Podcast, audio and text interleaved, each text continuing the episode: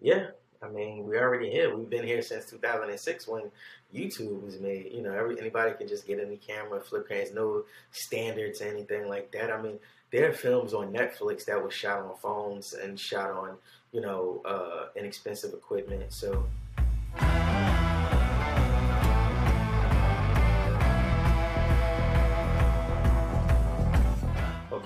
Uh, my name is Angela Williams. I am a 35 year old filmmaker from North New Jersey in America.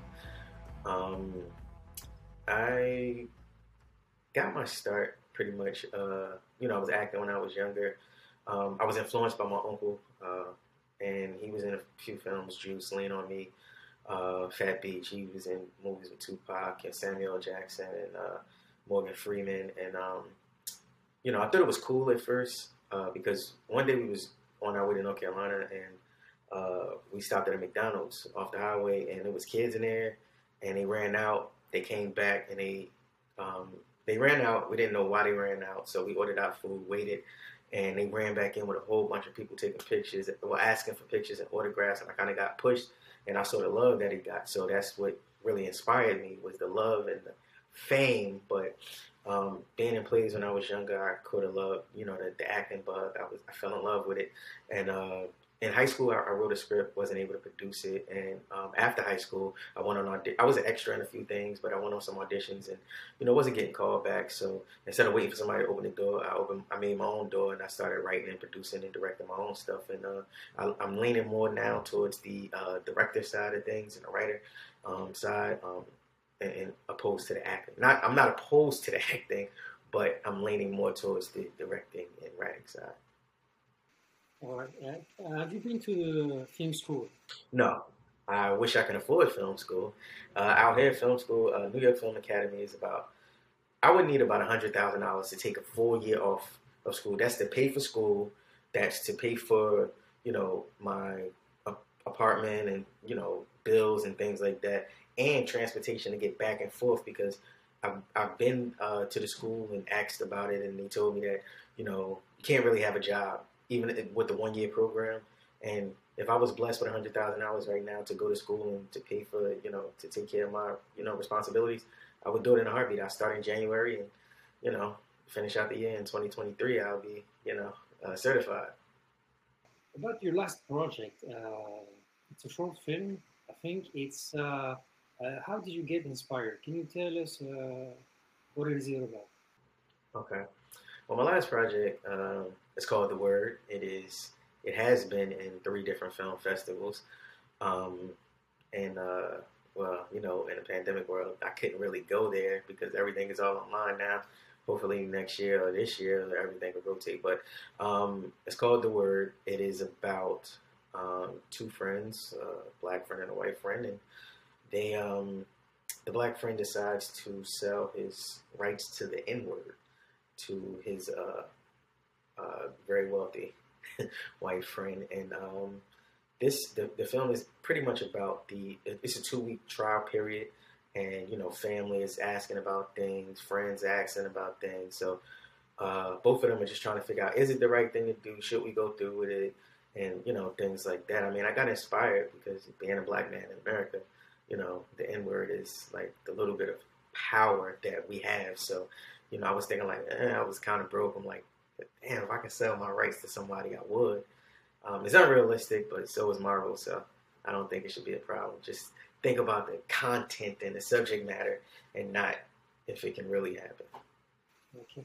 And how did you prepare to do this film? Well, uh, I actually wrote it as a feature and broke it down as a short because of financial reasons. You know, um, uh, a lot of my films, I tried the crowdfunding, never worked. Um, I don't. I think the most I've ever raised was like $110. So typically, what I'll do is I'll pick up extra shifts at work, and uh, you know, do other things, sell some like game systems I'm not using at the moment, and uh, you know, save my money and then hire the crew. And well, cast after the script is done, of course, go through a few drafts, um, hire the crew, and um, uh, get it going. I mean, it took it, it, took a few weeks to get everything like finalized because some people somebody dropped out because we the first run um, I hired somebody, gave them a deposit, and he stole it, and you know I had to find somebody else, but couldn't find anybody in those three days from the time he stole it and disappeared to the weekend we were supposed to film. So we were supposed to film, and one of the actors had another gig for the next weekend, so I had to cast again, and it was it was a bit much, but uh, we got it done, and uh, we were supposed to film in uh, 2019, uh, um, June of 2019, but we ended up filming in September because I had to find new crew and cast. Some of them dropped out, and you know how it goes. I mean, people get booked and they can't do it. So Uh, okay, you have uh, uh, yeah different. Uh, I think you have maybe you may have uh, some ane- anecdotes to, to tell about it, but uh, if you want to go ahead, go ahead. But I can ask later if you want. yeah, um, yeah, I don't know. It was just traumatic. That's all I can say about that because I wasn't expecting to to have. To, I've, I've produced twelve films before, um, eleven short films and one feature film, and I typically hire a crew because I was in a lot of them, so I couldn't be behind. It. Well, I was still directing but acting, and uh, it was just a little tough to have somebody steal from you.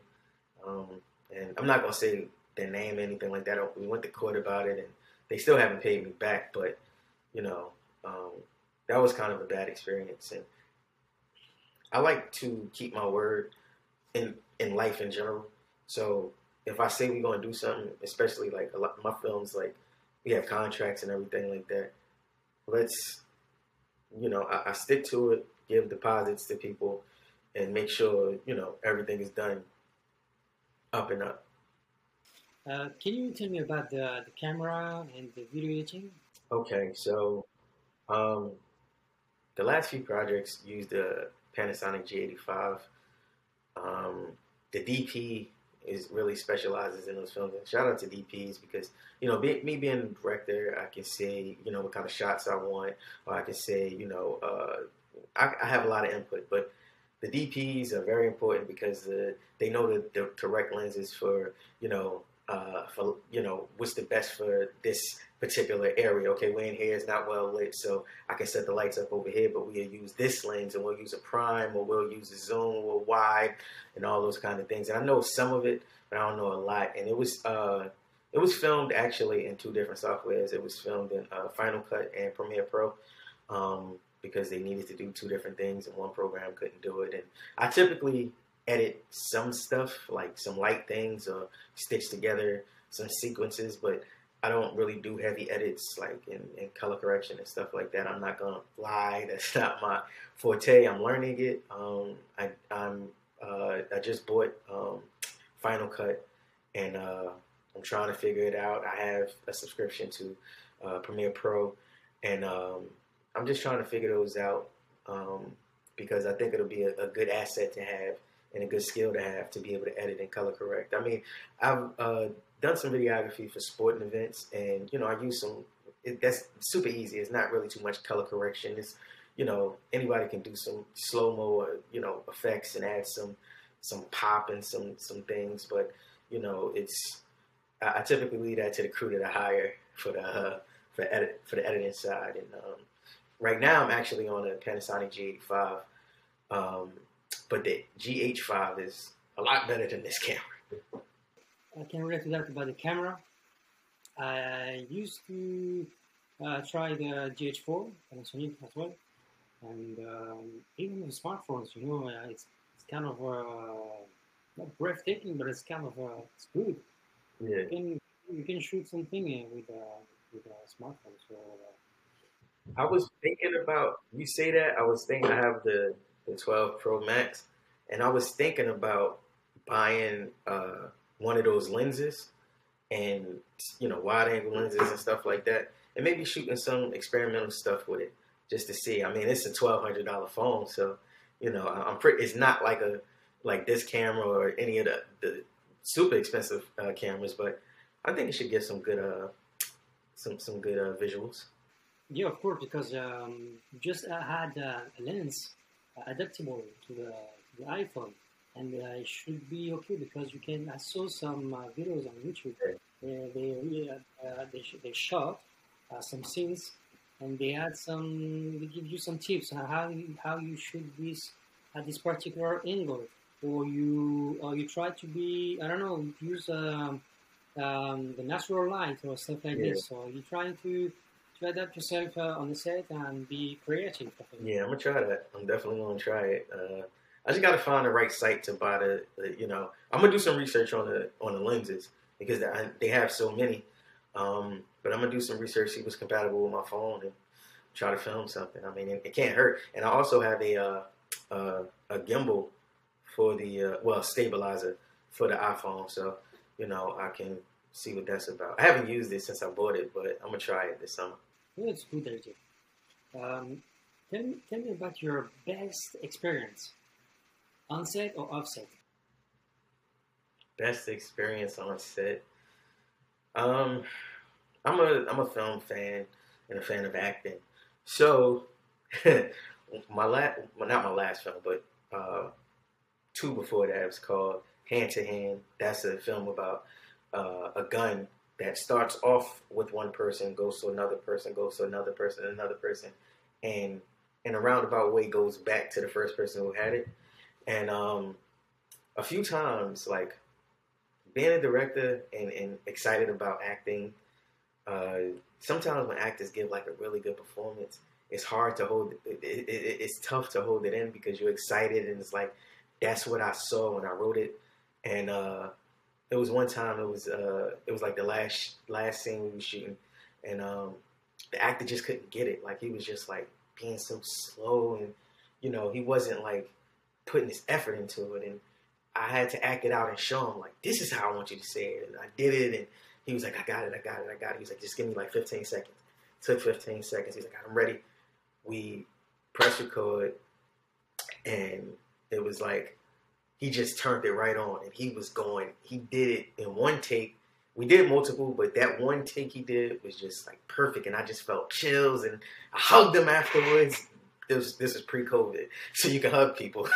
so I hugged him, and I was like, "Yeah, that's a, that's what I'm talking about. This is what I saw in your audition," and he was happy, and you know, uh, it's still one of my favorite scenes of anything I've ever shot because of the excitement and the energy he gave after the pep talk. Okay. Um, I forgot to tell, to talk to, to you to ask you about the. Um, you talked about the light, the light, lighting, and can you tell me about the sound and music? A little bit about the. Um, typically, uh, it's pretty simple. You know, I'll um, a lot of times I go on YouTube and um, after I write, I'll try to because I see it in my head, like the films, like as I'm writing it or before I'm writing it or whatever. I see it in my head. I go to YouTube and you know it's hard to explain, but it's like I'll just like uh, say like sad hip hop, and then if something will come up around the range of what I'm looking for, you know, that's just an example. There's other things I'll just type in, and believe it or not, YouTube has like a really big library of music that you can use. And if I can't use that, I'll it'll be something similar, or sometimes the editor can compose it. Um, as far as sound, I, hire a sound guy, and that's another thing. Like two two important ro- um, key roles on set, in my opinion, and I'm pretty sure a lot of people will agree, is the DP and the sound person. Because people are like, well, I can hold the microphone. That's not it. Like the sound person does so much. Um, I don't even know if I'll ever be able to touch sound because some of these sound people, they can have, we can have the exact same equipment but get different results because they have a certain ear. Like I have an eye for certain details. They have a certain ear to hear. Okay, wait, wait this is you know it's cracking. Let me turn this down. Let me turn the gain up. Let me turn. They, they can do all those things, and that's something that I mean I can be decent with if I practice. But I always hire a sound person. Um, because no matter how good the visuals is, no matter how good the story is, if the sound is bad, then GG man. You're definitely right because uh, sounds it's like fifty percent Yeah, of the film. yeah. And, and rest will be the rest, of course. The only the only time the only time sound doesn't count if you're doing a silent film.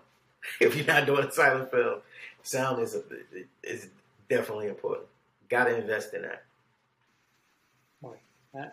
You al- you you've always wanted to do this job, but can you make a living from your passion? I believe so. Um, I'm. I believe I'm on track to uh, make a, a a a really good living doing it. Um, you know, this is like any other industry.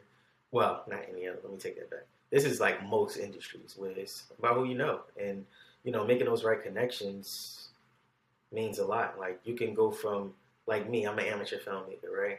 And I, you know, I'm realistic. I haven't done any major projects, anything like, you know, hundreds of thousands of millions of dollars. well, hundreds of thousands still wouldn't be considered uh, uh, a major project in Hollywood, but it would be to a person like me. But I haven't done anything like millions of dollars. I mean, I worked as a production assistant um, on sets of like million dollar projects, but uh, not on my own. But I do feel is I feel like it's coming. I'm speaking to the right people about some uh, scripts that I've been writing, and uh, people, you know, talking to me about putting together packages so you know they can be produced. And I'm crossing my fingers and hoping that you know that works out and I can make a living because I'm telling you, man, having this passion when I'm on set, I can work 12 hours, 15 hours. It don't matter, 20 hours, and I feel energized. But working a job once eight hours is over, I'm ready to go. Man, I don't want to. I don't want to be here no more. I'm ready to get out of here. But when it comes to film, like, look, we need you to stay, or this got to happen, and stuff like that. I'm just ready to be in that director's chair and be able to say, okay, well, let's do this like that. That's why I feel like I was made to be, and uh, I'm, I'm very close. You talked about um, you talked about the, um, the crowdfunding. Um, can you tell me more about it and and uh, the fundraising as well. Wait, say that again. Uh, uh, you you talked about the um, the found the, the, the crowdfunding and the okay, okay. Can you tell me more well, about it? Well, I mean, I really don't have too much to say about it because it was never like I tried it two times, and both times was very unsuccessful. One time I, I got sixty five dollars, or sixty dollars or something like that, and the next time I got, I mean, crowdfunding, a lot of people are successful at it. I just don't know how to promote it. Like if I was able to do it the correct way, I would crowdfund a lot of different projects and uh, get them made. But um, you know, crowdfunding for me was not successful. I have no idea what I'm doing. All I did was make some videos, uh, wrote some stuff in the um, description, and shared it with friends and family, and most people just looked at it and didn't donate or do anything and stuff like that. And I'm not mad at them or nothing like that, but uh, for me, it just wasn't successful. Um, if it was a way to do it for me to be successful at it, then I would do it. But and in these times, I don't know how much people are going to donate. Uh, they probably need everything they got. All right. Um, you you've been to three film festivals, festivals, right? Well, no. My last project was in three film festivals. One was in person. That's the Newark International Film Festival. Um, I can't think of the other two because uh, it was all digital, so I wasn't. They just told me I was accepted and they sent me the laurels, but um, they didn't. I think the date is um, in September when everything is for both of them are in September. Um, and my last film before that, Hand in Hand, was in the also in the Newark International Film Festival. So I have two films in four separate film festivals. I mean, I guess if it's a different year, it's a different festival, right? So, uh, 2017, I was in the Newark International Film Festival. And 2020, I was in the Newark International Film Festival, two different films. And then there's two other film festivals for this year that I'm in. Um, I wish I can say, but it's on my computer and we're using this to, to do this. So, but um, being at the film festival, the Newark International Film Festival, um, just feel like a star. Like you know, even though it's only one day, you like you get a special, you get a different badge from anybody else as a filmmaker and, and cast. You get different color badges because they have different tiers, you know, VIPs and stuff like that. You're above the VIP because I can go anywhere. I don't got to pay for anything. Like I can go to any, like any of the cast members that came. I mean, it's a limited amount. You know, everybody.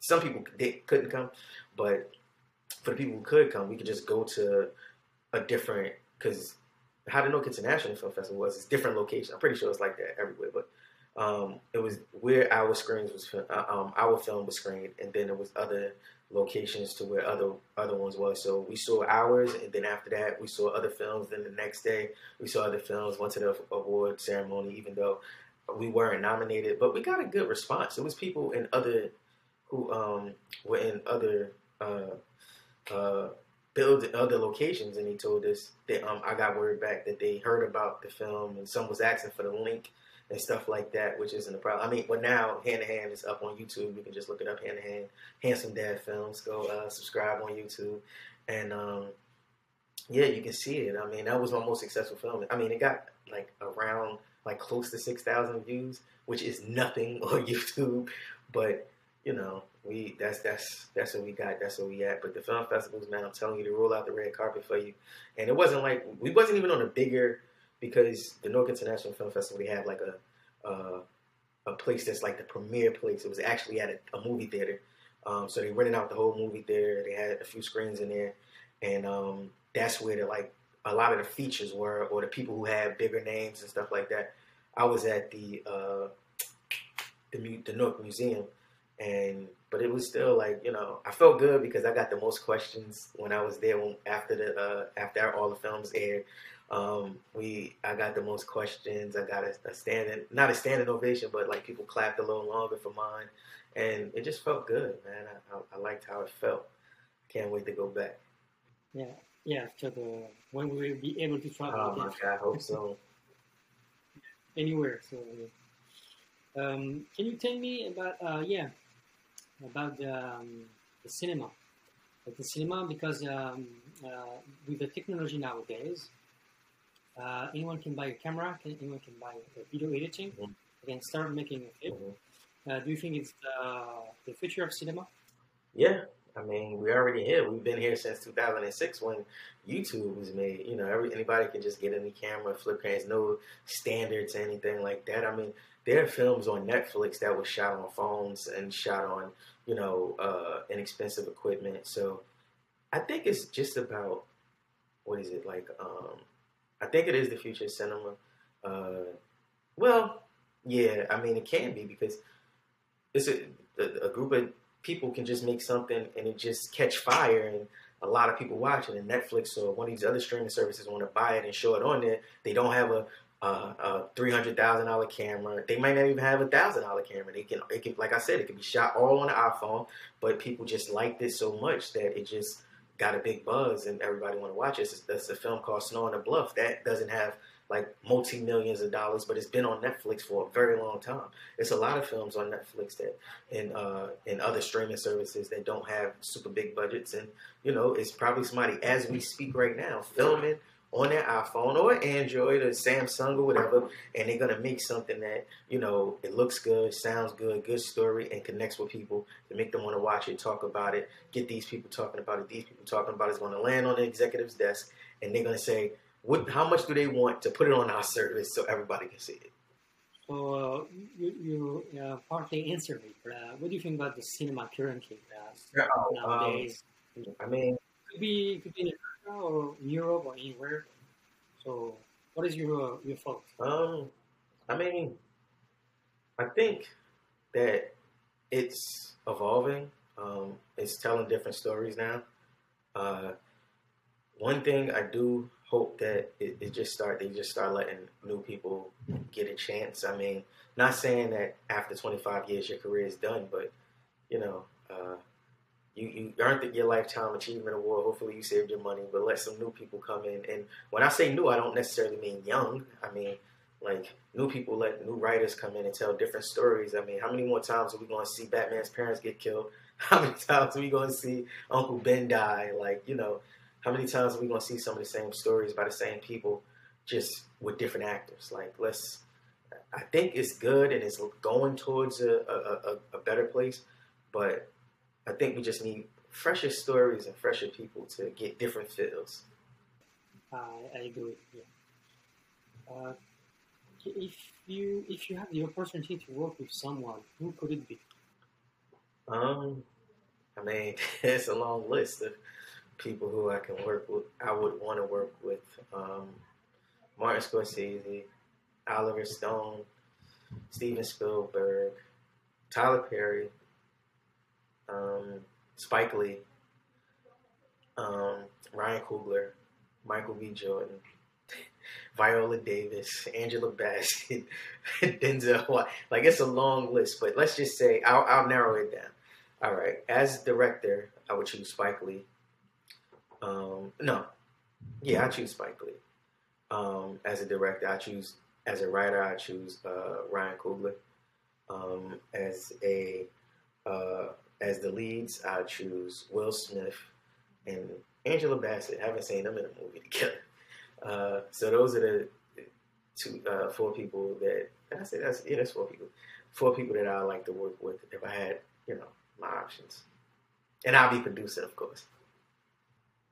Yeah, okay, okay. Because I was like, if you choose uh, Spike Lee, so you will be the actor. So, no, I, I produce it. I, I, who could it, you know could it be? So okay, so you be the producer, of course. Yeah, yeah. producer. Okay. Uh, tell me, uh, as a filmmaker, what do you wish in the short, mid, and long run? For myself? Okay. Yes. Okay, short term, I wish to meet uh, someone who can change my life, save my life, get me in the film industry full time, as you know, as either a writer, producer, or director, or assistant director, you know, co-writer, you know, whatever, assistant producer. I mean, uh, associate producer. Uh, move my way up to the top. Um, that's short term. Like let's just say two years. In five years, I hope to be in talks, um, Oscar talks, Emmy talks, um, having directed some powerful things. Uh, you know, excuse me, having been like just one of the hottest directors out, one of the, you know, I'm I wouldn't be in five years. I'll be forty, so you know I wouldn't be one of the youngest, but I'll be one of the newest, freshest faces um, out there, and uh, I want to be established. Um, it's in the five-year mark, established, and um, pretty much, you know, uh, being consistent and giving opportunities to uh, people because that's one of my dreams is to help. Um, that's the end goal to be established to the point where it's like, all right, I've done enough, and I can just, you know produce some things or consult on some things and give people from who, who, don't have the chance to go to film school opportunities to either go to film school, give them equipment, um, have some really strong projects that I've worked on and am working on because that's something I want to get in this industry and do it until I can't anymore. And when I say can't, I mean I'm dead. Like I physically can't. I, I just want to um, tell stories in different ways and make my mark. You know, I want to be one of the people talked about, and and you know, I hope this doesn't sound wrong because I love being a black man, but I don't want to be known as one of the best black directors or black writers. Like that's that's like putting an asterisk next to my name. I don't want that. I want to be just one of the greatest because if you think about Denzel Washington, you don't say, "Oh, he's one of the greatest black actors." You say he's one of the greatest actors. When you think about Michael Jordan, you don't say he's one of the best black basketball players. You say he's the best basketball player or one of the best basketball players that ever played the game. You know, so um, I'm hoping I'm speaking this in fruition, but my end goal is to have done so much and help so many people because I do. I, just, I, I want to help people. You know, I'm not one of those people that's like, well, I had to struggle, so you have to struggle too. That's that's not. I don't think that's cool and it's not okay. If I can't offer you help, then I will. Especially if I see you're not trying to stab me in the back with it, and I'm not gonna hold it over your head. You know, you don't. Yeah, I, I, I'll just go over it again. Short term, get in the industry full time. That's the next two to three years. Five years, I want to be established in talks of, you know, Oscar talks and being one of the greatest directors and doing some of the projects that I've always wanted to do, be able to connect some of the actors and people that I wanted to work with forever. And 10 years and beyond, I want to be, you know, just one of the top names. Like, you know, when I come out, people know that it's going to be a great film. They know that, you know, it's going to be great work and we're going to do good business and able to help people establish their brands and, you know, to make my daughter proud. That's one of the things I want to do. When I, you know, when I'm older, just want to make her proud and say, that's my dad, you know. Yeah. So do you have some uh, some tips for newcomers or from who just uh, uh, start uh, making making a film? Or? Uh, I have a few. Um, if you can go to film school, go to film school, take some classes. uh, do whatever you can do. And you know, I know that's coming from a person who didn't, but if I had the opportunity or the money, I would do it today. I would do it. So do that. Um, find some books. Uh, find people if you don't like to read. Some people don't. Find some audio books. Or if you don't want to do that, find some people on YouTube. There are a lot of people on YouTube that show you the basics of, you know, from low budget stuff to getting like cameras. And because you got to, I mean, if you think about it, a, a, low budget camera can be a thousand dollars to some people, but you can find those on eBay for like 500 300 dollars. You know, depending on condition, if it comes with a lens and all those kind of things. Just do research on what side you want to be on. If you want to act, do research on that. Again, there's free stuff online everywhere. The um, there's uh, YouTube videos and stuff like that. If you want to write classes, practice, do it on your phone, do it wherever you want. Like you know, you want to direct. You can start with your phone. You got a nice you know, if you got an iPhone or a nice Samsung or you know one of these other good phones, start with that. You can know just just shoot something, shoot something. You got an iPad, just shoot something, and then start messing around with editing and you know because being able to have those skills in your repertoire can save you some money and it can help you, you know, establish the look that you want. So even when you have the money to pay somebody else, you can say, This is an example of what I want. Do it like this because you may be too busy doing other things. So research, practice, implementation. Um, and uh, which movie? The last question: Which movie and uh, or series is grabbing attention these days, or is here? Um, movie. Well, I'm probably in a well. I gotta be in a majority because they make a lot of money. I'm a huge Fast and Furious fan. Just saw Fast Nine. I liked it.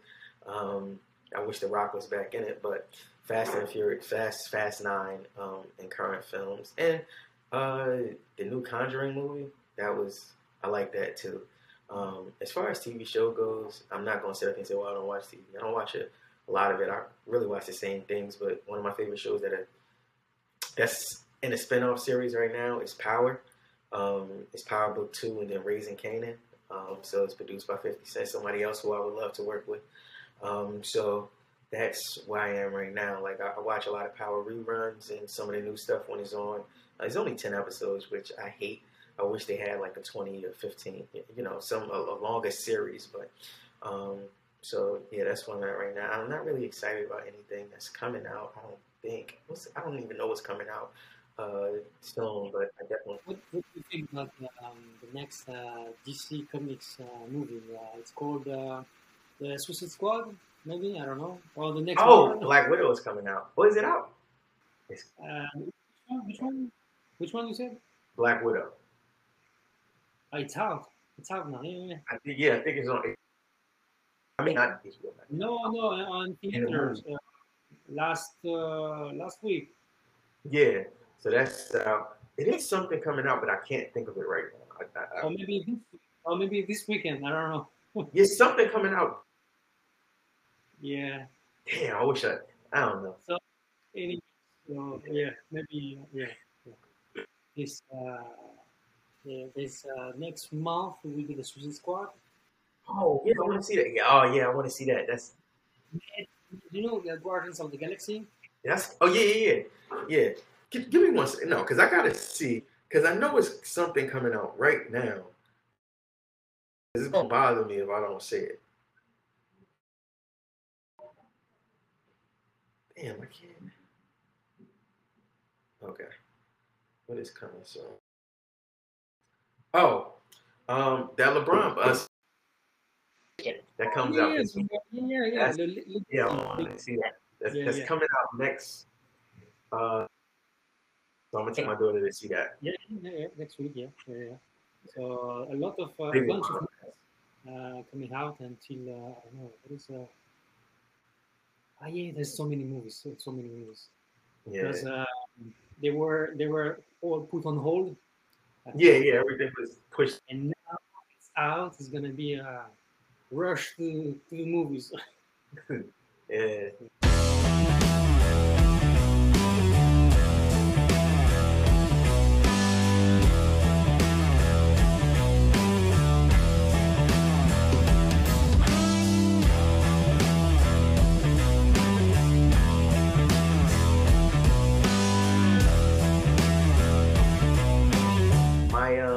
YouTube is Handsome Dad Films, spelled everything spelled correctly. Um, it's all one word. Uh, YouTube.com slash Handsome Dad Films. You can see my films. You can see my other videography up there. Uh, my Instagram is A L J A L I L W. Is Aljalil W. Um, or you can search Handsome Dad. You just look up, if you Google Handsome Dad Films, I'll come up and see all my stuff. If you can, subscribe to my YouTube and watch some of my films. Let me know what you think. If you hate it, say, well, no, this could have been better, that could have been better. I'm open to criticism. Just don't be a jerk.